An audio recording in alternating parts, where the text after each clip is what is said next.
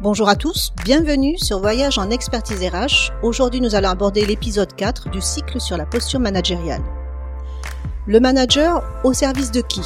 De la structure, des collaborateurs, des bénéficiaires, de lui-même? Cet équilibre à respecter au quotidien n'est pas simple tous les jours et pourtant il est essentiel de se poser les questions sous ces quatre angles.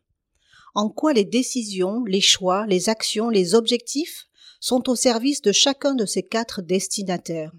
Et souvent on a tendance à oublier le quatrième destinataire.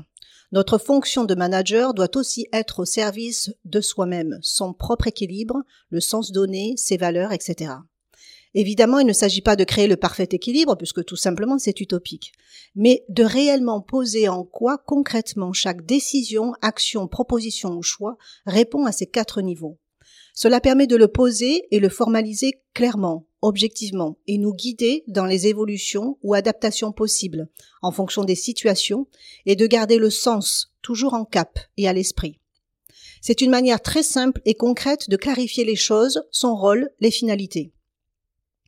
Alors qu'une question subliminale qu'un manager peut se poser, est-ce que je suis à la hauteur dans mon rôle de manager, on préférera cette question plus essentielle, réaliste et juste, en quoi mes choix, décisions, actions et propositions vont servir la structure, les collaborateurs, les bénéficiaires et moi-même?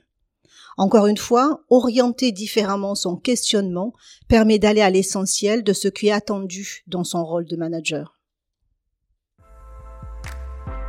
Et si la posture managériale était simplement un changement de lecture sur ce qu'on attend de soi-même dans son rôle, sur ses croyances éducatives de la fonction managériale et sur l'acceptation des erreurs comme singularité de son identité de manager.